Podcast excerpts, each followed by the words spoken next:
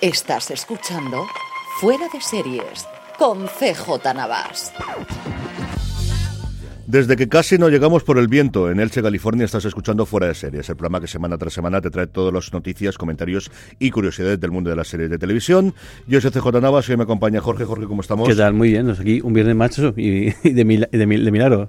Todo el viento posible, pero llover nos, nos hemos librado de, la lluvia. Sí, que unas gotas, yo creo que fue primero de semana, cayeron cuatro gotas son mal contadas, pero viento, desde luego, todo mm. el mundo mundial. De hecho, por eso no está Don Carlos, porque en un ejercicio de prudencia característico de la edad, ha visto que, porque además no tenía coche para venir tenía que venir en la moto y es cierto que el, viento para la moto es terrorífico. Sí que tendremos al final del programa, evidentemente, sus comentarios que nos ha hecho llegar en varios mensajes para así tener que hacer edición a primera hora de la mañana. Además, ha dejado dos mensajes, ha borrado otros tantos, o sea que es todo un clásico en, el envío de, de, envío de comentarios. El otro día vi, una, una, coña del Mundo Today que decía, eh, eh, no sé quién te está dando un mensaje considerado el disfraz más, más, más celoso de Halloween. Y me pareció una única maravilla. Yo, ahora, mis hijas se han acostumbrado a mandar mensajes, pero ya hasta de, de, para arriba, para abajo, o sea, ya el, que no me llamen del piso de arriba al piso de abajo y me, llamen por teléfono ya tienen más narices. Pero es que ahora son comentarios de tres segundos en algunos para decir, voy a. No puedes escribir voy ya, no, es que no, no, podía, no tenía tiempo. Yo soy de la de la brigada anti, anti mensajes. Yo necesito esa beta que decían que había rumores y leyendas de WhatsApp que iban a hacer la, la, directamente transformarte el audio en texto, la necesito ya, porque tengo dos o tres a los que quiero muchísimos amigos míos, pero de verdad me pasa sobre todo con mi querido amigo Pascual, que yo creo que se estaba viendo. te iba a decir, no, no, di, su nombre que, sienta, que sienta la presión. Además es este momento en el cual se me acumulan. Entonces, cuando ya hay tres en lo que no escucho, va uno detrás de otro, en fin. Problemas del primer mundo que yo creo que muchos de nuestros oyentes se sentirán también reflejados. Eh, tenemos muchísima noticia esta semana y sobre todo muchísimos estrenos la semana que viene. Noviembre viene muy cargadito, cosa que no podemos decir del 2024. Luego hablaremos de la presentación de novedades de HBO que hizo Casey Blois en Nueva York, que, casi todo se va al 2025. La cosa está complicada. Pero arrancamos contando un poquito de lo que hemos hecho esta semana en Fora de Series. Tenéis evidentemente nuestro repaso al cuarto episodio de Loki, en Universo Loki, del Universo Marvel, perdonadme. El lunes que viene grabaremos el del quinto, que ya no ha podido ver la prensa. Nosotros vimos hasta los cuatro primeros y ahí nos quedamos de los seis que componen esta segunda temporada y veremos si definitiva o última de Loki, con esa gran incógnita que ocurre con el personaje de Jonathan Mayors, con todos los problemas legales que tiene actualmente. Hemos hecho también un razones para ver de operaciones especiales Lions, de la serie de Sky Showtime, la nueva serie de Taylor Sheridan. Tenemos también el de la semana pasada finales, el de Noche de Chicas y evidentemente nuestro premier, nuestro repaso que hacemos Juan Francisco Bellón y un servidor todas las semanas a los principales estrenos de la semana, que comentamos hasta ocho series esta vez, seis de ficción y dos eh, series documentales. La verdad es que nos quedó, yo creo, muy apañado. Un, programa con muchísimo comentario y en el que habíamos visto todas las series, Juan casi prácticamente todas, y las que él no había visto completas las había visto yo y pudimos hacerlo. Hablamos un poquito de la tienda, Jorge, o al menos recordamos que la tienda lo pueden hacer, tienda fuera de series, ya sabéis, fuera de series.com barra tienda. Ahí tenéis eso. Esta, semana estoy de un poco de reestructuración y eh, haciendo cosas, porque también estoy mejorando un poquito toda parte de, de, de los envíos, los embalajes y demás, pues mejoras que sí que veo que merece eh, la pena y la verdad es que ahora si pedís alguna, alguna camiseta queda mucho más cookies, envía mucho mucho mejor. Y también estoy viendo por fin lo de las cajas de las gorras y el, lo otro que también tengo ahí preparado. A ver si la semana que viene ya por fin puedo salir con, novedades, que esta semana quería haber aprovechado para hacer más cosas, pero no me ha dado, tiempo solamente a lo otro. Vamos con las huelgas de Hollywood. ¿Cómo está la cosa actualmente? Bueno, pues si quieres lo comento yo o lo comentas tú. No, tampoco, o sea, está todo un impasse, ¿no? Sí que parece que la parte financiera sí que parece que está encarrilada, o al menos final de... Incluso ha pasado a la siguiente fase, porque el, creo que era el lunes o el martes hay una la noticia que se recogió un poquito todo lo que está viendo, es que sí que ya empieza a haber reuniones paralelas con equipos legales, con especialistas que eso es ya la gente que entra, cuando ya haya habido el acuerdo, la gente que tiene que repasar y tiene que, ver, eso es los que entran un poquito en juego. Pasó lo mismo con, con los guionistas. Recordáis que los guionistas, el, cuando llegaron al preacuerdo, el siguiente eh, paso fue, están los equipos legales eh, revisando todo el acuerdo, de ahí fue la dirección para que lo aprobaran o no, y de ahí ya fue pues el, la medida que hubo después, el, la suspensión temporal y, el, voto entre esos miembros. Y aquí parece que esa parte sí que está, pero lo que se está encallado es la parte de inteligencia artificial. Sí, cuando nosotros estamos grabando esto, que el viernes por la mañana. Lo último que se conoce es que el jueves no se negoció porque el sindicato estaba esperando la respuesta a esos dos grandes bloques que acaba de comentar Jorge. A la propuesta que ellos mandaron en materia de financiación, que lo mandaron a primeros de semana, y a la propuesta que habían mandado sobre inteligencia artificial que habían enviado el mismo miércoles. No habían tenido respuesta. La sensación general de todo lo que yo leo en los medios clásicos de Hollywood, que al final tienen mucha influencia de quién puede hacer más presión o menos, pero sobre todo en las newsletters más o menos independientes como la de Matthew Es que hay una sensación en Hollywood de que esto se acaba, de que están todo el mundo loco por terminar cuando sea y que lo que se está viendo es el, el qué ocurre después. O sea, una vez que esto se acaba es cuánto tarda esto en ponerse en marcha, la locura de todo el mundo corriendo para encontrar platós, parece que está imposible encontrar nada por radar en Hollywood en los próximos meses, y qué va a ocurrir con el IATSE, que negocia en marzo, de gente que al final es quizá la que más ha sufrido, sin ellos tener una, en efecto inicial, en las dos huelgas, porque claro, al no tener producciones, toda la gente que trabaja en, la trastienda, en lo que ellos llaman below the line, que son todos los técnicos, han tenido muchísimos, muchísimos despidos, o el equivalente al EREN, sin ser exactamente lo mismo, pero que nos entendamos, durante todos estos tiempos, que tienen que negociar en marzo del año que viene, y que, claro, si ya han perdido esta parte, tampoco tienen mucho que perder si van a la huelga de nuevo, con lo cual se pueden empezar, y además con el run run y el caldo de cultivo que de huelgas en, Estados Unidos en general ahora, también con toda la parte de, de los, coches, en Detroit. parece que está un poco más, más también Sí, pero sobre todo es el run run de, que la gente no tiene miedo a hacer la huelga. Y que al final es un efecto cadena, o sea que al final lo que, lo que estos grandes estos grandes industrias, momentos que se ponen en huelga, afectan en unos casos de manera inmediata y en otros casos eh, a posteriori a muchos otros sectores.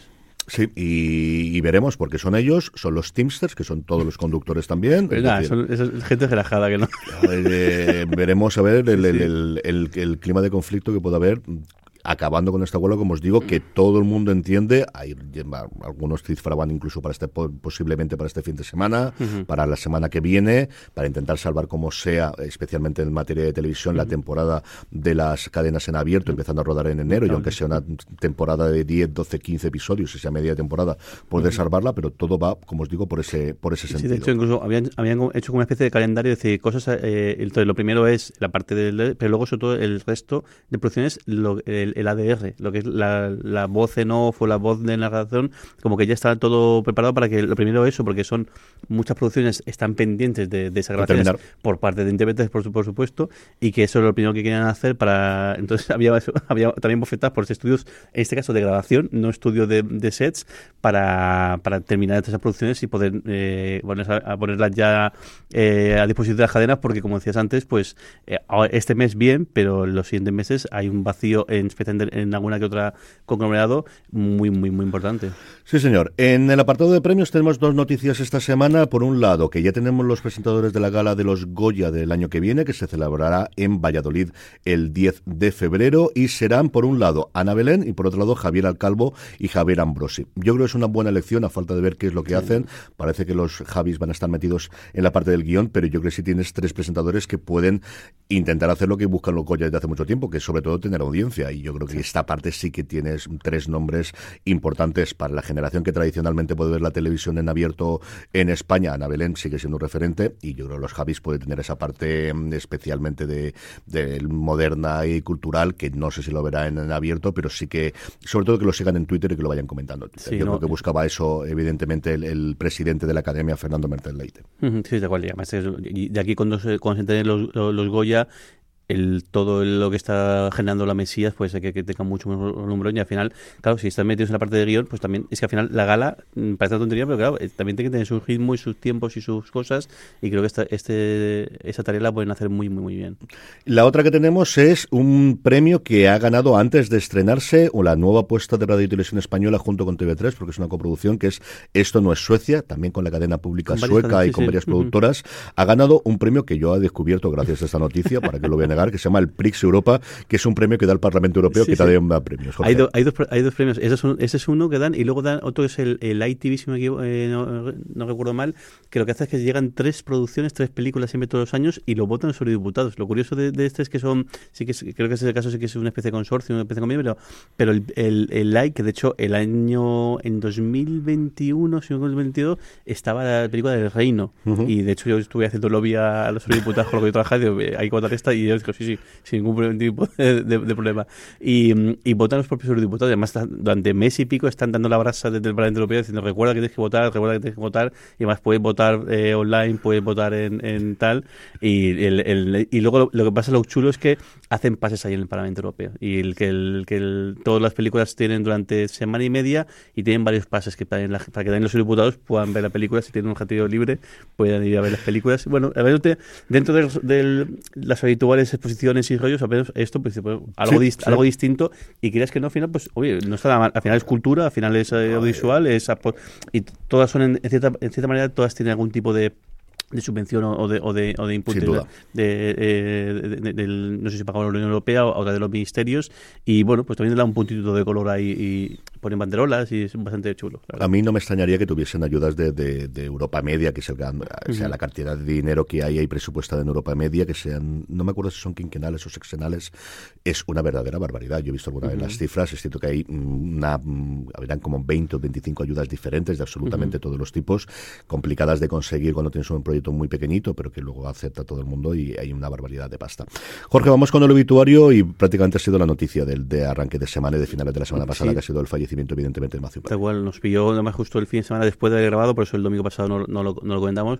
Pues Matthew Perry, el, nuestro querido Chandler y muchos otros papeles más, porque al final este fue el que le ha estallado tanto a él como al resto del elenco de, de Friends, sin lugar a, dudas. Pero bueno, luego también le pudimos ver en, en, em, en, Studio, en Studio 60, le vimos también en el, el oeste y otros muchos papeles de un, de un actor que sufrió un accidente, creo que todo viene ahí, sufrió un accidente de moto acuática, mm. eh, los dolores que, le, que yo, yo produjo, al final acabó enganchado al, al, a, los, a, los, a, los, analgésicos, a los opiáceos, que hemos visto varias producciones y varias series sobre, sobre lo que ocurre y, y y, lo curioso es que parece que era el que el tipo más querido dentro, del elenco, el tipo más divertido y además luego el tipo que, que, eso, que tenía una manera de, actuar y una manera de, de, ser, pues, pero, al final aquel, aquel problema, que, aquel accidente que tuvo y todas las consecuencias, imagino que más cosas, pues el había dado varios sustos y este parece que, que falta volver a autopsia, pero todo parece ser que va por ahí. Y una, y una pena, porque un tipo que tenía mucho, mucho todavía que,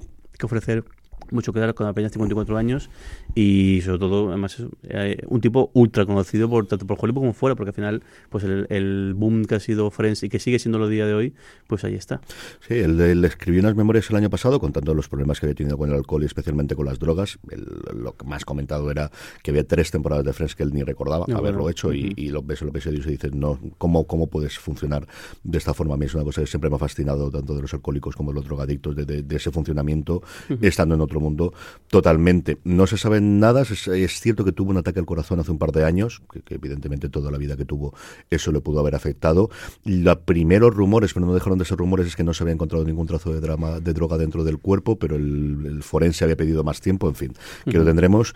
Y reflejo de lo que dice Jorge del cariño que tenías, yo creo que hay mucha gente, especialmente de nuestra generación, que lo ha sentido mucho, que son estas muertes de alguien al que jamás vamos a conocer, al que jamás tenemos ningún contacto, pero que lo sientes muy cercano. Mi mujer me lo decía el otro día, desde me ha llegado mucho. Se lo oía Bill Simmons, de, me ha afectado mucho más de lo que yo podía pensar por lo sorpresivo, por lo sorprendente, porque al final es alguien que ha marcado muchísimas generaciones, no solo la que lo vio en directo en su momento, sino es que al final tiene una vida, Friends, que, que, que pocas series, desde luego, hay pocos productos audiovisuales o pocos productos culturales puedan tener en el en el mundo y luego, esa carrera que comentabas tú, Studio 60, yo creo que fue el gran intento que se quedó en agua de borrajas. Yo siempre defiendo los eh, papeles que tuvo en episodios o los, momentos episódicos que tuvo tanto en el ala oeste como posteriormente en The Good Wife y en The Good Fight, porque me pareció que es el mostrarte como era mucho más que solamente esa parte de comedia. No tuvo el éxito que, por ejemplo, sí tuvo Jennifer Aniston en las películas cuando salió de Friends posteriormente. Y, en fin, descanse, paz, eh, descanse, eh, descanse en paz. Matthew Perry no es el único fallecimiento porque también tuvimos el de alguien muy, muy querido por la gente que recordamos en su momento juzgado de guardia. Igual, Richard Moll, el, el, bueno, el, que era el, guardia, el guardia jurado, el Bull, que el de, de juzgado de, guardia, que también tuvo bastante, eh, también más, más, más una, una carrera más, eh, más, larga aparte de esto, pero bueno, ese es el personaje que todo el mundo reconoce, más justo además ahora con el, con el, con este, con este, este el revival. con el revival de, de juzgado de guardia, pues, mucho más. 80 años te, tenía, además un actor imponente que medía, dos metros fácil. medía dos metros fácil y bueno, pues eso, como Bull es el personaje que más pero luego hemos visto mucho más cosas, muchas más cosas. Una pena. Sí, hablaremos luego además de, de Juzgado de Guardia que la Tierra del SEA le vea los Babylon 5 estuvo también, eso no sabía yo, estuvo en Babylon 5. Mm.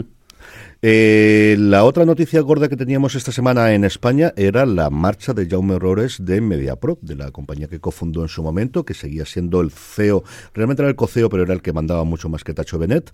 Es Tacho el que se va a tomar las riendas. La nota de prensa decía que era una cosa tremendamente amigable, que no pasaba nada y que era el momento, pero luego lo que el propio Rores ha de encargado de decir es que ni de lejos. Sí, tal cual. En, cuando lees la nota de prensa, además eso, cuando este tipo de cosas y, el propio grupo mediático pone una nota de prensa extensa, larga, llena de, alabanzas y como dando tanto todo tranquilidad y, que dice, bueno, ya está, es un paso que había que dar, o es un, es un relevo generacional, eh, lo lees y parece que, todo ha sido amigable, ha sido amistoso, eh, pues, haciendo una vida, contando los milagros y vida y obra de, de, mejores, pero como dices tú, después parece que, que absolutamente para nada amistoso, que no era su decisión y que además parece que, que, que, que eso se, a fruto de, esta desvinculación, que es una manera elegante de decir despido o decir quitándolo de encima, eh, lo que va a ver es también va a vender las, las, acciones porque lo que quiere es borjarse por completo del grupo y a ver qué lo dices tú. El, ¿Podía este hombre dedicarse ya a la vida contemplativa el resto de su... Bueno, hacía tiempo podía haberse dedicado a la vida contemplativa, pero vamos, la mortea de dinero que imagino que la venta de acciones también estará... Eh, en parte acordada por tras de vinculación, será una mortalidad de, dinero de muchísimo cuidado, porque más eso, MediaPro ya, ya no solamente ni en España, sino es que ya con sus compras internacionales llevamos no, un tiempo comprando un auténtico eh, monstruo y eso tanto en lo visual, en, los ciertamente de producciones televisivas y, películas, pero también sobre todo en lo deportivo, o sea, toda la producción de, si no me equivoco, eh, qué pena no tener aquí a Tony, porque Tony no, no confirma seguro, pero yo creo que todo lo que, eh, lo que tiene que ver con el fútbol y con muchísimo eh, deporte en vivo son ellos que tienen incluso equipos propios, eh, con camiones rotulados con, que pone Media Pro en grande, que van ahí con todo el, con todo el cableado y el equipo necesario a los estadios, ponen, pinchan, colocan y fuera. O sea que un auténtico coloso y que, y que además recientemente está comprando un montón de estudios y productoras de de, de, todo de, de, toda Latinoamérica si no me equivoco la de la, de, la, última es la, de los los los con la, la, la del la de, la de los productores de, nada y de y de y, del encargado. y del encargado creo también las Goyas y un montón más eh, y que un coloso no para de crecer. Sí, a Roures le quedan 5% de las acciones porque MediaPro desde hace mucho tiempo se vendió a un fondo fundamentalmente con dinero chino. Parece que había mm, tensiones, no sabemos exactamente qué, si por la significación política de Roures, si porque se está buscando otras cosas, si la estrategia, el mundo audiovisual a día de hoy no es el de hace cinco años a nivel de lo que cuesta el dinero, los tipos de interés y cómo está todo, y él hace unas declaraciones diciendo que me se va a vender su 5%. Yo creo que eso tiene que estar pactado al precio al que lo van a vender, más el dinero que ganó en su momento cuando hizo la venta esta, es a lo que se quiere dedicar. O sea, al final es alguien que puede montar de las pocas personas y es alguien que yo creo que le gusta mandar y es alguien que creo que le gusta medrar y mandar y estar pendiente y estar eh, organizando. Y a mí lo comentaba tú y yo, lo, hablamos el otro día, me recuerda mucho a cuando Pedro J sale del mundo y con la indemnización decide montar un nuevo periódico porque le pide el cuerpo mm, seguir pudiendo estar allí, tener un sitio donde tener un altavoz. está en el candelero. O sea, que se hable de él, que le inviten a Saraos, que sigue siendo el, el, recuerdo una vez decían, dicen, es el tipo que realmente el, el muy el, que, el peor vestido en cualquier gala, cualquier tal, pero claro, es el que más manda el que más dinero tiene de todos porque se puede permitir ir como le da la gana a ese tipo de cosas y que todo el mundo le conozca y todo el mundo se acerque a, a, saludarle. Veremos a ver cómo evolucionan las cosas, pero yo creo que un nuevo proyecto mediático, con o sin Pablo Iglesias, que esa siempre es la segunda, tendrá el, el bueno de Joe Robles. Vamos ya con nuevos proyectos, Jorge, arrancamos con Apple TV Plus, eh, tenemos una nueva serie documental. Sí, una docuserie, tres episodios, si no, recuerdo, eh, recuerdo mal, estoy viendo ahora la noticia, mm. eh, sobre el asesinato de, de, de John Lennon, eh, centrado en 1980, a manos de, de Mark David, David Chapman. El, prometen que va a haber entrevistas y va a haber incluso eh, eh, material de la investigación inédito hasta la, fecha. Y aparte del, de que el, pues, el tratamiento de, de, Apple, ese tipo de cosas, que tú puedes comentar un poco mejor un poco mejor con lo, con lo del con lo del portugués de, este de, de, Enfield, que creo que es algo fascinante, pues imagino que aquí será tres cuartos de, lo mismo. Y además también, como como si no tiene suficiente gelumbrón en el, el, proyecto, pues han fichado a Keith Sutherland eh, como narrador de, los episodios. Sí, porque al final John Lennon no era suficiente como retrato y necesitas también a Keith Sutherland para poner la voz de Enfield. Os hablaré al final porque la recomendación hablo mucho más en, en Premier esta semana. Es fascinante lo que han hecho con, con ese documental.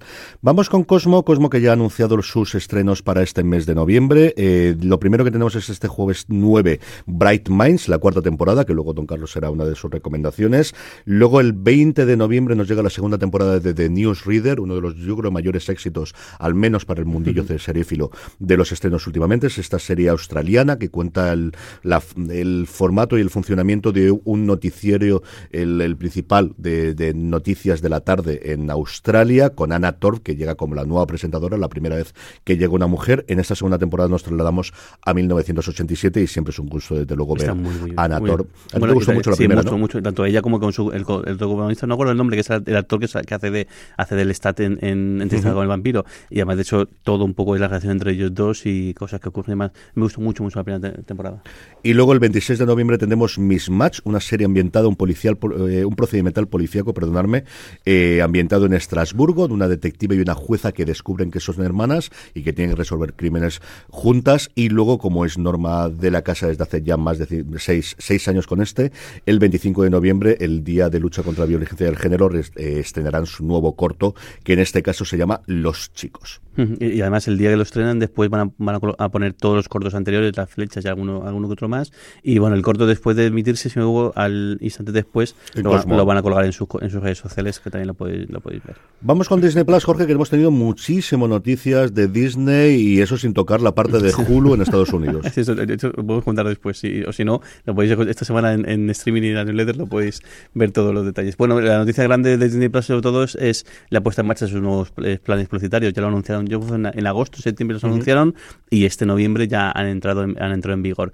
Eh, el modelo estándar, el modelo que se va a estandarizar en los próximos años en todas las plataformas, sin lugar a dudas, tres planes. El plan estándar eh, con anuncios, el barato, en este caso 5,99 al mes, y además es el único que solo se puede pagar mensualmente, no te puedes suscribir al año, algo limitado en cuanto a que no puedes descargar, no puedes eh, hasta 1080p, el estándar, que es el pues, intermedio, que es el que no les interesa absolutamente a nada, pero les toca hacerlo, 8,99 al mes o 89,90 al, al año, en este caso sí que se permite descargas hasta dos cuentas a la vez y y, la misma calidad. Y la misma, calidad, y sin anuncios en este caso. Y luego el premium, que es el que, si no te pones el de anuncios, el que también les interesa, que es eso, eh, igual sin anuncios, pero 11,99 al mes, 119,90 al año si, si lo pagas de, golpe y en este caso aplican también el, el, 4, el 4K, el HD, HDR, el sonido Dolby, y descargas y hasta cuatro cuentas a, la vez.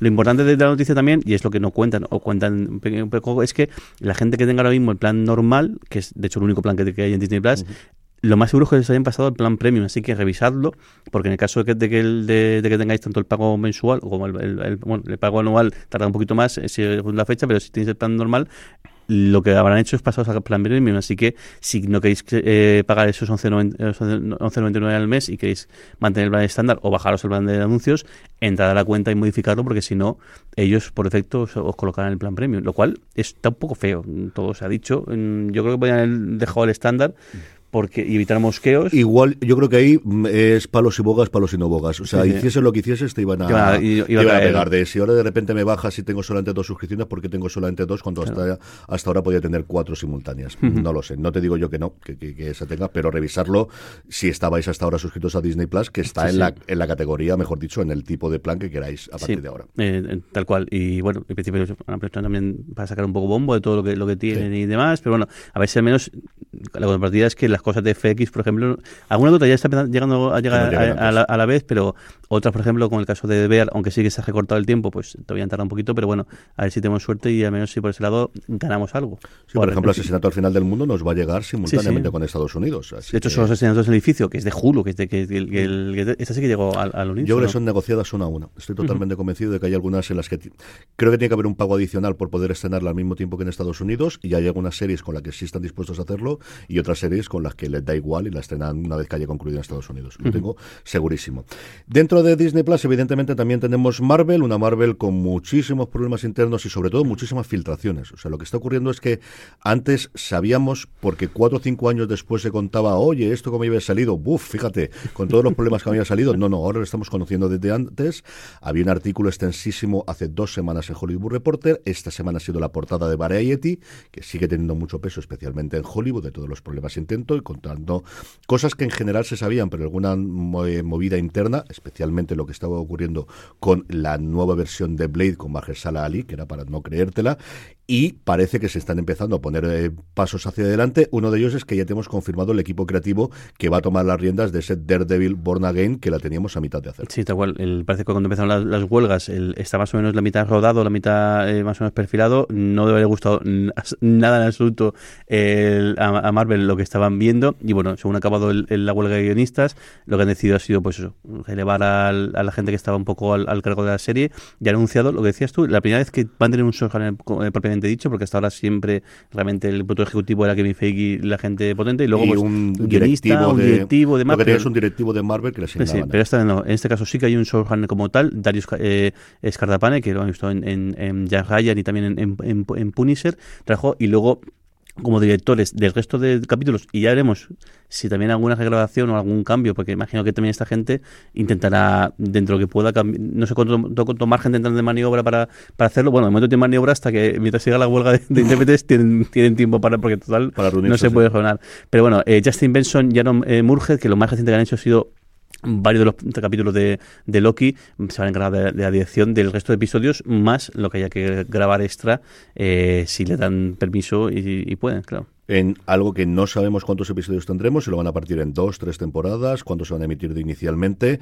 El equipo de directivo, el equipo de directores han hecho el primero, el cuarto, el quinto y el sexto de Loki esta temporada y es la primera vez que hay showrunners en una serie de Marvel producida por Marvel Studios, porque Jorge habla de Punisher, recordar que esas venían de lo que entonces se llamaba Marvel Televisión y en asociación con Netflix, esas series, para bien o para mal, en algunos casos para muy bien, en otros casos Iron Fist, eh, tenían showrunner en todos los casos. Sí y esto es lo que, lo que tenemos, pero es la primera vez que Marvel Studios va a tener un showrunner que va a hacer televisión de la forma que se hace televisión. Sí, tal cual, un poco, bueno, al final todos los, todos los muros y todos los mantras y todas las cosas están tumbándose los últimos años. Son las cosas desde al final, si, si, si no hay que reinventar la rueda en muchos, en muchos de los casos. ¿no? Y la última noticia que tenemos, y aquí cabría decir un por fin, es que la primera serie que encargó Disney Plus en nuestro país por fin va a tener fecha de estreno y va a ser relativamente dentro de poco. Sí, 19 de enero nos llega Cristóbal Valenciaga, que además es el nombre definitivo del proyecto que en principio se llama Valenciaga y que cuenta la historia de, este del, de este modisto, bueno, uno de los grandes nombres de, la moda. Además también nos, en nos han dejado caer que empieza en, el año 37, en el momento que Valenciaga presenta su primera colección en, París y que no es tan exitosa como él, en principio tenía, tenía en mente y bueno, y al final el, pues, la trama un poco es el, el cómo él eh, lucha y, pelea y, idea el cómo conseguir pues, eh, triunfar en, París y, convertirse en el gran nombre que y el legado que ha dejado. Sí, en París el que ya estaban los grandes nombres que todos conocemos, como, como Coco Chanel, como Givenchy. Eh, Valenciaga venía de, sobre todo vestir a la nobleza en España, que es lo que había. Es decir, aquí burgueses había en Cataluña y poquita cosa más. Y se va a un mundo totalmente nuevo en el que sí que hay dinero rico más allá de la nobleza, que evidentemente en París seguía existiendo, pero que no tenía la preponderancia de España. Y es una serie que tengo muchas ganas de ver. Lo que hemos podido ver en el avance inicial me gusta mucho. pues de esas figuras internacionales que tenemos y al final en nombres eh, españoles de, marca España, que ya hemos abandonado de eso, pero que en una época tuvimos tanto, tanto y, lo que he visto hasta ahora y Alberto San Juan está espectacular. Las, las imágenes de Valenciaga, de cómo está y de los gestos, a mí lo que hemos visto que es un minutito de teaser me ha gustado mucho.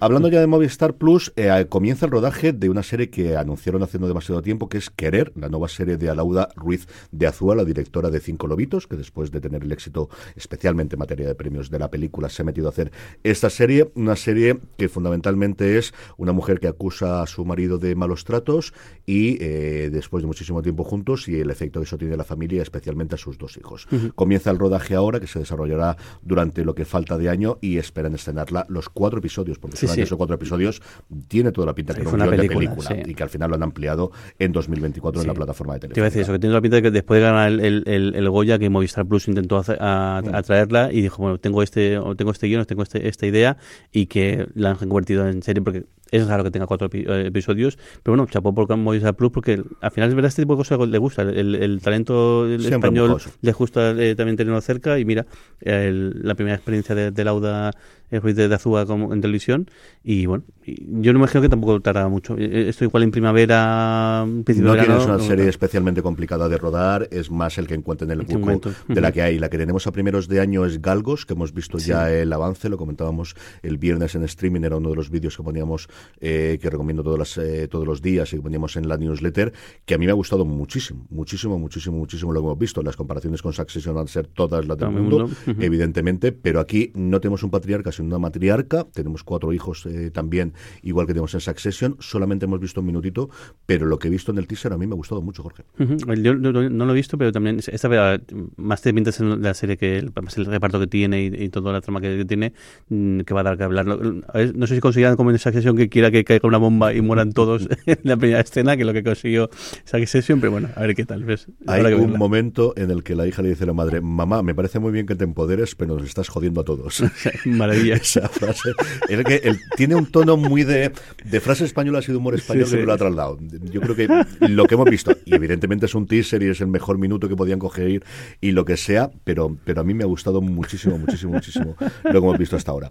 Hablando de Paramount en general, bueno, hablemos de Yellowstone, y es que por fin Yellowstone tenemos fechas de la final de la serie madre y de dos de sus spin-offs, uno de ellos totalmente novedoso. Por un lado, Yellowstone se va a estrenar en noviembre del 2024. Eso es lo que quieren. Se espera.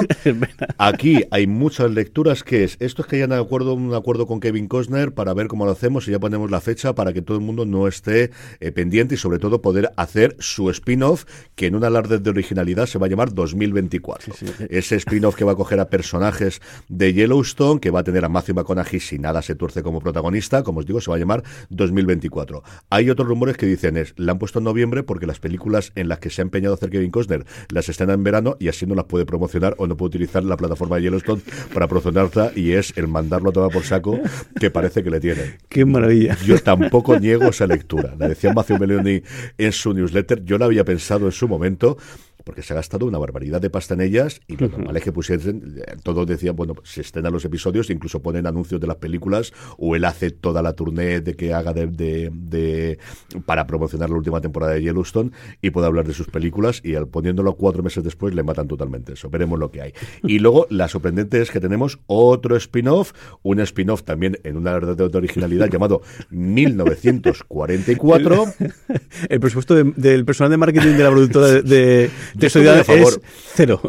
Pero esto es como la gente de Looping Game que tiene toda su serie de juegos con un año de 1900 y, yo creo que está muy bien. Yo, creo que no está muy mal. Esta, evidentemente, tenemos que tener la Segunda Guerra Mundial, no sabemos por dónde irá. Y ha dicho Chris Ryan una cosa que me ha gustado mucho. Sabemos que todas las eh, series siempre tenemos un actor principal y él apostaba, y era una cosa loca, pero no deja de tener sentido cada vez que la pienso, que ¿a quién le gusta la Segunda Guerra Mundial? ¿Quién va a hacer una serie con Spielberg dentro de nada de la Segunda Guerra Mundial? ¿Quién hace una película gorda? ¿Quién hace que no hace una película grande de éxito? De hecho, los últimos la ha vendido a Apple TV Plus. ¿Y quién hizo un cameo en uno de los episodios de una de las precuelas de Yellowstone? Ostras, qué bueno, Tom Hanks aquí. Sí, Yo lo veo. Es verdad, te voy a decir, no, no, no tiene ningún papel protagonista en una serie hasta la fecha, ¿no? Yo creo que Tom Hanks hizo en su momento, lo primero que hizo fue una comedia antes de saltar a, cine, una comedia en la que se hacía pasar por eh, vestirse de mujer, una cosa muy loca que a día de hoy no se haría ni de coña, pero que se guarda con cierto cariño, que solo duró dos temporadas. No me acuerdo si con Lorenzo Lamas o con quién era el protagonista, no me acuerdo, eh, te lo estoy diciendo de memoria. Pero sí la serie, porque a mí sí, hemos oído hablar una vez y yo jamás he visto un episodio. De ahí ya saltó, yo creo que fue Splash lo primero que hizo y ya saltó al mundo del cine. Pero mm, más allá de los cameos que ha hecho en su momento en, Manos de Sangre o en, Pacific, pues su labor de producción, y habiendo hecho ya un cameo, en una serie de, de Taylor Sheridan como fue en 1883, y que es la época que es, Chico, yo creo que hace una campaña de que Tom Hanks haga una serie con Taylor Sheridan, que es lo que falta. Estoy totalmente a favor. No, yo creo además sería igual. esto que decimos, ya no, ya no hace, o sea, si ya de por sí la serie nueva de Taylor Sheridan no hace falta venderla porque ya está vendida, si encima tienes a Tom Hanks eh, eh, metido. Y bueno, y visto lo visto es que a, ese señor lo de ser actores y actrices de nombre, porque solo hay que ver ahí, pues eso, es todo. O sea, es que, o sea, Helen Mirren, Harrison Ford, o sea, una cantidad de. Eso, aquí, la carta de presentación. Y, y bueno, y también, eh, es que no, no, lo he visto, en 1923 no lo he visto. Pero Tenemos a, sobre todo desde gente de country, porque es John McGrath y Faith Hill, que son dos cantantes de country, y ya sobre todo ha hecho alguna cosa en, películas, son dos personas muy, muy conocidas en Estados Unidos, más por su faceta como, como cantantes que su faceta como actores, pero estaba también eh, este actor famoso Timothy Dalton, es el, Timothy Dalton también. bueno, y Lions, que se ha estrenado esta semana, tienes a Nicole Kidman, tienes a Saldaña, tienes Morgan Freeman, eh, o sea, siempre ha tenido estas cosas. Así que apostemos porque Tom Hanks puede estar en, eh, puede encabezar 1944 yo creo que sería una notición sin ningún tipo de problema. Bueno y, aparte será por fin las primeras series que, que es lo curioso que, el, que Paramount Plus va a poder emitir en su canal porque esa es parte de la idea. que el que Yellowstone todavía tiene que salir en, lineal Pico la hacen en la cadena no la puede emitir en streaming la tiene Pico pero además Pico no tiene hasta la, temporada cuando acaba de emitirse. O sea la última temporada de, Yellowstone no está disponible legalmente salvo que compre los episodios en ninguna plataforma de streaming en Estados Unidos. No está en ningún lado Jorge vamos con Prime Video que tenemos un estreno esta semana Vale, en Prime Video tenemos el, el, un anuncio. De, perdón, un anuncio. Un anuncio, sí. El, sigue Amazon viendo, abriendo archivos y abriendo cajones y ¿y esto qué es? Y entonces, ¿qué? Pues eso, en el almacén enorme de, de Metro de, de, MGM, sí, Metro, Metro Goldwyn Mayer, después de adquisición siguen sacando cosas. Ya sabíamos que había dos que tenían un poco enfiladas, que era el, el, una rubia muy legal y el otro, no, ahí no acuerdo de, Robocop. memoria, Robocop. Y había un tercero también no, acuerdo, que están viendo la manera de convertirlo en serie y bueno, y otra más, y aprovechando la época que es, pues mejor imposible. Poltergeist, la, también la esta saga de películas, eh, producidas su día por Amblin Television, por la productora de, de que de hecho, las únicas personas que están vinculadas de momento o que se han dado, o que ya se conocen los nombres que están vinculados al proyecto, son dos personas que Amblin ha colocado para como productores ejecutivos. Va a ser en principio la o al menos está en proyecto, la nueva serie que, que, que Prime Video, bueno, eh, Amazon, eh, AMGM Studios va a poner en marcha y que acabará emitiéndose en Prime Video. Vamos con el conglomerado Warner Media Discovery. Aquí tenemos varias cositas. En eh, avances de noviembre, por un lado, las vidas de Félix. Sabemos que nos llega durante este mes, ya lo comentamos en su momento. La segunda temporada de Julia, la serie sobre Julia Childs. También los documentales que también hemos comentado de David Holmes, el chico que sobrevivió. Ese, ese, actor de, doblaje, la especialista que acompañaba, que hacía de eh, Harry Potter, eh, de Daniel Radcliffe. En las películas tuvo un accidente gravísimo y se quedó prácticamente paralizado. Y que lo que ocurrió posteriormente posteriormente, y la vida de Albert Brooks. Luego, documentales de la pata de Discovery, todos los que queráis, aquí es para hacerlo. Todo, temática y todo, tipo, todo. Y la única novedad es la confirmación de que Bucky, la nueva serie de Chuck Lorre, del creador de Big Bang, con Sebastián Maniscalco haciendo de un Bucky, de un corredor de apuestas en Estados Unidos, que tiene que enfrentarse al cambio que se está produciendo en el mundo de las apuestas, donde se ha legalizado prácticamente en todo Estados Unidos, y como no, problemas familiares, un cómico tremendamente conocido en eh, el otro lado del charco, es uno de los cómicos favoritos de mi mujer, que ya ve un montón de stand-up comedy. Eh, se estrenará el próximo 30 de noviembre. Yo le tengo muchísimas ganas a esta serie y a ver qué tono tiene, porque Lorry, especialmente Mom, no dejaba de ser una sitcom, pero tenía esa parte de drama y yo creo que esta puede funcionar también muy bien. Y luego en la cadena que tiene de pago, Warner Televisión, hablábamos de ella antes en el obituario, Juzgado de Guardia, su revival, que cuenta con Charles Rocket y con la incorporación, hablando precisamente de Big y de Melissa Rauch, se estrenará el próximo miércoles 13 de diciembre, dos episodios, y a partir de ahí dos episodios más todos los miércoles a las 10 de la noche. Y luego lo otro que tuvimos... El salseo. El salseo, que es que el viernes Casey Blois se tuvo que enfrentar a los críticos en Nueva York, y digo enfrentar porque a primeros de semana había salido una información en el Rolling Stone de que en esos momentos duros de la pandemia del 2020-2021, Casey Blois, en un momento de debilidad, no tuvo otra ocurrencia que mandar mm, crear cuentas falsas de Twitter para meterse con determinados críticos muy conocidos en Estados Unidos, como son Posnewowicz, eh, es el apellido es impronunciable, del New York Times, Alan Sepinwall del Rolling Stone actualmente y una tercera que al final no se atrevió a mandarlos. ¿Qué es lo que ha ocurrido? Que lo mandó en mensajes y esos mensajes, esos mails se han filtrado por una denuncia que hay de una antigua trabajadora del conglomerado que ha denunciado a HBO, a productoras y a eh, The Weeknd por The Idol. Así que lo de la tontería de The Idol cada día les va a salir más caro.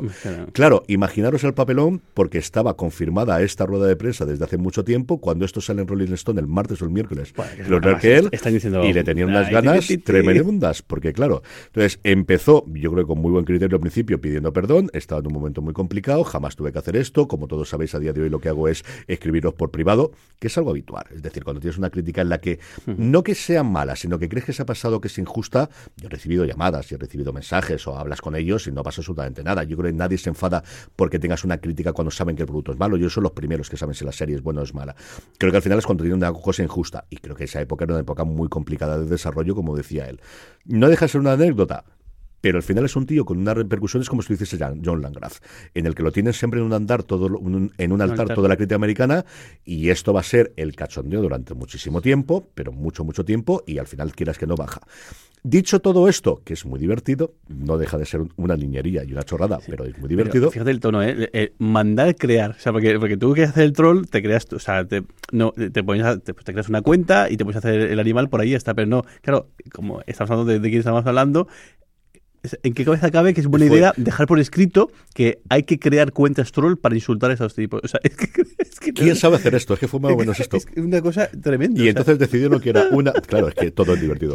Iba a ser una mujer herboraria del sur de Estados Unidos con 14 followers para meterse porque les cabría cabreado de que eh, la primera temporada de, eh, de la serie... Ay, señor, se me ha ido ahora totalmente. Es que son demasiados nombres de golpe que la nueva serie de, de Perry Mason tenía los flashbacks del ejército y que ya estaba bien de que se utilizase siempre eso como unas cosas de verdad demenciales. En fin, dicho todo esto, ¿Qué es lo que Casey Blois comentó en el este? Que todo se va al 2025. En resumidas cuentas es que salvando la segunda temporada de La Casa del Dragón, que se ha podido seguir rodando, que han podido hacer los efectos especiales y se ha podido rodar porque están en Inglaterra. Le, dejó el caramelito de, de mostrarse el trailer con su... Que no ha trascendido a ningún lado y además este no se va a filtrar como cuando lo hacen en, una convención. Y eso también es normal. A mí me ha ocurrido a veces que nos ha puesto un tráiler y no se ha puesto públicamente después. Le mostró el tráiler de, de la segunda temporada de La Casa del Dragón que se estrenará en verano. ¿Cuándo? Agosto. le han puesto mes. Tradicionalmente siempre ha sido agosto, pero desde luego. Creo, que ¿Sí? ponía, porque más ponía early summer y luego, al menos en la, pieza que, que, que, enlazamos, que comentas en, en, el cine, ponía agosto, porque más iba a poner yo verano y recuerdo entrar y decir, ah, no, mira, pone directamente agosto. Yo desde luego le quería era verano. Y luego todo lo demás, y todo lo demás es The Wild Lotus. Todo lo demás es la segunda temporada de, de, The Last of Us. Todo lo demás es la nueva temporada de Euforia todo, todo, todo se va al 2025. Con lo cual, en el 2024, a día de hoy, eh, lo que tenemos es La Casa de Dragón, tenemos la nueva temporada de True Detective en 2024 porque le pegaron la patada de 2023 y por eso tenemos el noviembre de HBO que tenemos. ¿De Palas es ahora o es también 2024? De Palas yo entiendo que será 2024 porque no han dado fecha de estreno, es lo único que tienen ahí.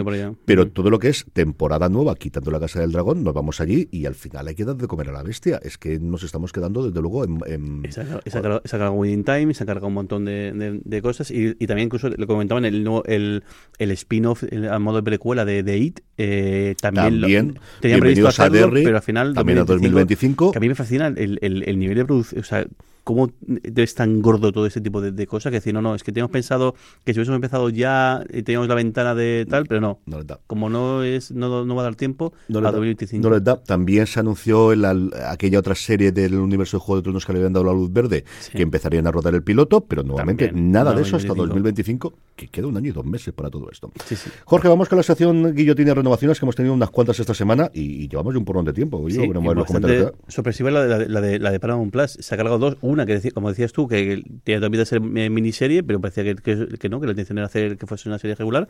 Eh, eh, Fatal Attraction, Atracción Fatal, este remake en forma de, de, de, de la película, se queda una sola, una sola temporada, que era el principio lo que todo el mundo tenía pensado que, fuera. Y luego la dolorosa quizá, porque esta sí que te pinta que te vea a continuación, Rabbit Hole, el thriller de espías con 15 Sutherland especialmente, que me gustó mucho, mucho. Algunos momentos de la serie es un poco más... Eh, pues, algún que otro fe, alguna cosa tal, pero, pero la serie en general, los, los giros de guion, las sorpresas me parecían muy, muy buenas. Una pena, se queda una, una única primera temporada que además que te deja un poco porque sí que se resuelven cosas, pero hay otras cosas que podían seguir trabajando. Y nada, liquidado. Como también ha liquidado eh, Joe Pickett, el, el la serie de, Michael, Michael eh, Dorman, que, adapta, la novela de, CJ Box, eh, que aquí todavía no nos ha llegado, eh, y una pena, pero también dos, dos temporadas, una serie que además que tenían libros, para, y que más parece que la crítica mm, está gustando bastante. Nada, dos temporadas y finiquitada. Como también finiquitada es Wellmania, la serie de, de Ceste, protagonizada por Ceste Barber en, en Netflix, que aquí se tradujo como Vida Saludable a tope, que a mí el primer episodio me dejó un poco tal, pero luego es esto, me gustó mucho, me hizo mucha, mucha mucha gracia, un poquito pasada de vueltas por momentos. Y bueno, cancelada también por una, una temporada. De hecho, la noticia la ha dado la propiedad de este Barber en un reel en Instagram que dice poquito y bueno, lo más light es, este nuestro es una puta mierda, básicamente, y de ahí para arriba lo que queráis porque no le ha sentado nada, nada, nada bien. Me han dicho algo de los números que yo no he entendido exactamente. si yo pensaba que había funcionado muy bien. Ya, ya, pero no. Pues, pues, no, igual no, igual no era lo que ellos querían. Y en renovaciones, la gran noticia es que tendremos mucho Futurama. Sí, dos temporadas, dos temporadas más, en realidad 20 episodios, porque lo que está haciendo el, Hulu después de este nuevo rescate de, Futurama es, le dio 20, 20 episodios que han partido en dos, en dos temporadas, de hecho ya hemos podido ver una, la segunda se puede ver en, en 2024 compitiendo con algo, algo, de HBO Max, de poco que tendrá HBO Max en 2024. Y bueno, le han dado 20 episodios más, que lo normal es que también la parte de dos, dos temporadas más, que si me equivoco serían, serían la... Es que, decimotercera y decimocuartas. si contamos también las, la emisión original en, en, lineal. Sí, estaban, quedan 10 episodios más de la primera encargo que hay y a partir de ahí otros 20 más. Vamos ya con los estrenos, que tenemos una barbaridad de estrenos entre series, documentales, algún que otro programa. El lunes 6 llega la quinta y última temporada de Fantasmas a Movistar Plus, la serie original inglesa, y también Movistar Plus estrena un nuevo programa original llamado El Camerino, de música en el que combinan distintas personas cantando e interpretando canciones, que tiene muy buena pinta para los aficionados a música. Así que se estrena el lunes 6, como os digo, a partir de las 10 de la noche, si no recuerdo mal, y luego, evidentemente, disponible bajo demanda en Movistar. El martes tenemos dos estrenos, como siempre, el estreno típico de, de film, en este caso el Noli, es el, la gran apuesta del mes con este bio pic de la, de la actriz de, telenovelas británica. Y luego en Sundance TV también se estrena el Mal. El miércoles 8 tenemos, por un lado, que Antena 3 estrena en abierto Cristo y Rey, casi un año después de que se emitiese en A3 Player. Llega Antena 3, Movistar tiene el documental que tengo unas ganas locas de ver sobre Robbie Williams, que es una serie documental, intentando repetir el éxito que recientemente ha tenido con Beckham, a ver qué tal funciona. No sé si es tanto estrella Robbie Williams en Estados Unidos, pero yo creo que sí que les puede funcionar muy bien. Y luego tenemos dos estrenos. Segunda temporada de Vaya Familia Close en Disney Plus, fue primero una película, luego la primera temporada con Tim Allen, vuelve a Tim Allen. Hace el de Santa Claus para las fiestas navideñas y luego Apple TV Plus tiene su respuesta a The Gilded Age, a la Edad Dorada, su respuesta a los Bridgerton que se llama The Buccaneers Aristrócratas por Amor, que comentaremos la semana que viene tranquilamente. no sé si el comentario que hizo Juan Francisco Millón por el grupo de Telegram dijo, dice, dice, madre mía, The Buccaneers. Dice, Apple TV ha sacado bajo billetes para bofetear a Netflix y los Bridgerton, básicamente. Creo que fue lo que comentó. A él le gustó mucho, me parece que ha divertido eh, eh, bastante y no, no, todavía no he visto nada. Vi el tráiler y, que y, bueno, pues igual, Apple TV Plus, pasta, pasta y bien hecho. Lo decimos siempre que sí, que el dinero hay, sí, pero que el hecho y cuidada y todo también. Serie de época, 1870, un conjunto de aristócratas neoyorquinas que se van a Londres y a partir de ahí, roplaje, eh, ropajes, eh, castillo, yo creo hay alguno también, si no recuerdo mal, palacios, todos los que queráis. Eh, tacita, de, de té. Carros, lo que queráis, absolutamente todo, sí, Todo. El jueves tenemos varios estrenos. Mira, HBO Max, tenemos dos, para que luego digamos. El Rap en la segunda temporada de, esta serie, luego El Beso Adolescente, su primera temporada, y luego, el, comentábamos, en, en Cosmo lleva la cuarta temporada de, de Minds. Y el viernes 10 necesitaríamos no 24, sino 50 o 60 horas aproximadamente. Porque vamos por parte. Primero, Greg Psicopato, que la comentábamos la semana pasada en Dark. A mí me tiene fascinado una serie de adolescentes con cosas tenebrosas en el que el villano es un psicopato. Sí, sí, un psicopato que es psicópata. Eso es lo que es. Netflix nos trae, por un lado, Amor aquí y ahora, su serie de oriental que estrena todas las semanas. Pues para el público que le gusta especialmente las series coreanas, ahí la tenéis. Eh, y luego a partir de aquí arreglar los machos. Para toda la humanidad, cuarta temporada, llega a Apple TV Plus, saltamos mm, siete años, si no recuerdo mal, al frente, Marte prácticamente colonizada, hablaremos largo y tendido de ella, y si leo la gente es suficiente, igual hacemos análisis semana a semana, porque tengo mucha ganas de poder comentar para toda la humanidad. Y aprovecharemos para hacer también una oferta de nuevo en la tienda con la colección de, de, de, ay, se me ha el nombre. El nombre Helios, Helios, Helios, Space, Que sigue teniendo mucho peso en esta temporada y poco más os puedo decir, que todavía estoy con embargo y yo los contaré a partir de la semana que viene. Prime Video, por un lado, la temporada número 14 de la, que se avecina, a ver cómo se salen los ratings, porque va a ser un locurón, en yo creo que la serie con más fandom que hay en España, y luego 007, Camino al Millón, este reality de reinterpretar películas de James Bond por ese premio de un millón de libras presentado por Brian Cox. Y luego Netflix nos trae en dos cosas muy parecidas a las dos. Por un lado, El asesino, la película protagonizada por Fassbender, después de estar como seis años sin interpretar nada, ya un montón de tiempo retirado, eh, que se pasó en, en Venecia y que se puede ver ya, y luego y esto aquí es la cosa en la que lamento sobre todo que Juan Carlos no esté aquí. Sálvase quien pueda, todo el elenco de Sálvame, que vuelve a hacer estas locuras en el reality y que sí, también lo comentaremos en Premier porque también lo vamos a poder ver antes y lo podemos comentar. Y sorprendentemente tenemos un estreno para el fin de semana, Jorge. Sí, acuerdo, de Killing Kind, el, no llega a X, en Now eh, al completo la primera temporada de, de esta serie. Pues nada, todo esto es lo que tenemos esta semana. Una pequeña pausa y volvemos con los comentarios, nada, con todo lo demás. En fuera de series se ha escrito un email y audio comentarios. Jorge, que tenemos, tenemos, eh, tenemos. dos, tenemos audio comentarios de la semana, hace dos semanas que se me ha olvidado colocar y luego otro que tenemos nuevo. Vamos para allá. Pues vamos con los dos audio comentarios. Este es el primero de ellos. Una preguntita para la familia Navas. ¿Qué ha ocurrido con el doblaje de la serie Los Goldberg? Sé que se quedó hasta la octava temporada, que estaba en Amazon Prime, pero la serie ya termina en Estados Unidos, la décima, y aquí no se está emitiendo nadie. ¿Algo se sabe? Gracias. Pues no sabemos absolutamente nada, porque aquí la emitía Neox y el problema aquí es que yo creo que las últimas temporadas no se emitieron la novena y la décima, y si no está ese doblaje inicial, igual para Video no lo ha hecho posteriormente, pero poco poco más desde luego sé sobre esto. yo ni, la, no, la sigo esta serie, así que no puedo aportar nada. Buenas, familia Navas. Mira, eh, estaba escuchando el podcast de, hace una semana que, he estado desconectado y me ha hecho gracia porque comentabais el tema del 50 aniversario de Doctor Who, de la película, y, solo quería añadir, eh, es que se estrenó en cines eh, aquí en España y se hizo mucha promoción, porque recuerdo de verla en el cine y cine completo, completo. Gracias, eh, que se me ha pasado antes el nombre, tanto a Ramón como a José Carlos García por mandarnos estos dos audio comentarios. Y yo la verdad es que no lo recordaba y luego cuando fui a ver, sí, sí, sí, fue en 2013 y es cierto que fueron unos pases muy concretos y creo que los hizo solo Cinesa. Por lo que he estado yo investigando en Internet, lo hizo en 11 cines, fundamentalmente de las grandes capitales, en pases casi todos nocturnos y añadieron, sí es cierto que hubo, tuvo que haber demanda porque se fueron añadiendo y empiezas a ver a, entrada actualizada, entrada actualizada con nuevos cines, pero se pasó durante dos días y poquita cosa más. Jorge, recordamos a nuestra audiencia cómo puede mandarnos audio comentarios. De acuerdo, pues voy a hacer tanto, por Telegram como por, por WhatsApp al 604-41-6449. Si hacéis desde fuera de España, al más 34 604-41-6449. Totalmente gratuito, ya que es, ya que es, eso, por WhatsApp o por Telegram. O más cómodo todavía, desde el móvil ponéis foreseries.com baja mensaje, se abrirá eh, WhatsApp, mandéis vuestro audio comentario o vuestro comentario y lo comentamos aquí, si me acuerdo, en el siguiente, el siguiente programa. Vamos con los comentarios que tenemos y esta semana no solo tenemos de comentarios, sino tenemos comentarios en todos los sitios. Para empezar, en iBox. En iBox, eh, eh, M. Fernag nos dice: Apple no tiene catálogo para esos precios. Pues quizás lo que es el catálogo en cuanto a, fondo de armario. O sea, porque sí es verdad que, todo lo que hay en, Apple TV Plus es producción propia y no tiene como otras cadenas el fondo de armario de típico estudio sobre el que se basa o demás. Pero dicho esto, yo creo que de las plataformas. De hecho, hubo una encuesta que, ayer de, manera así, un, poco positiva puso alguien en, Telegram y es la, plataforma que, que, la gente de nuestro grupo mm. más ve. Y yo, yo, yo diría que va por rachas, como, como siempre, pero sí que es una. es Rara es la semana que no tengo alguna serie de Apple TV Plus que, que estoy viendo.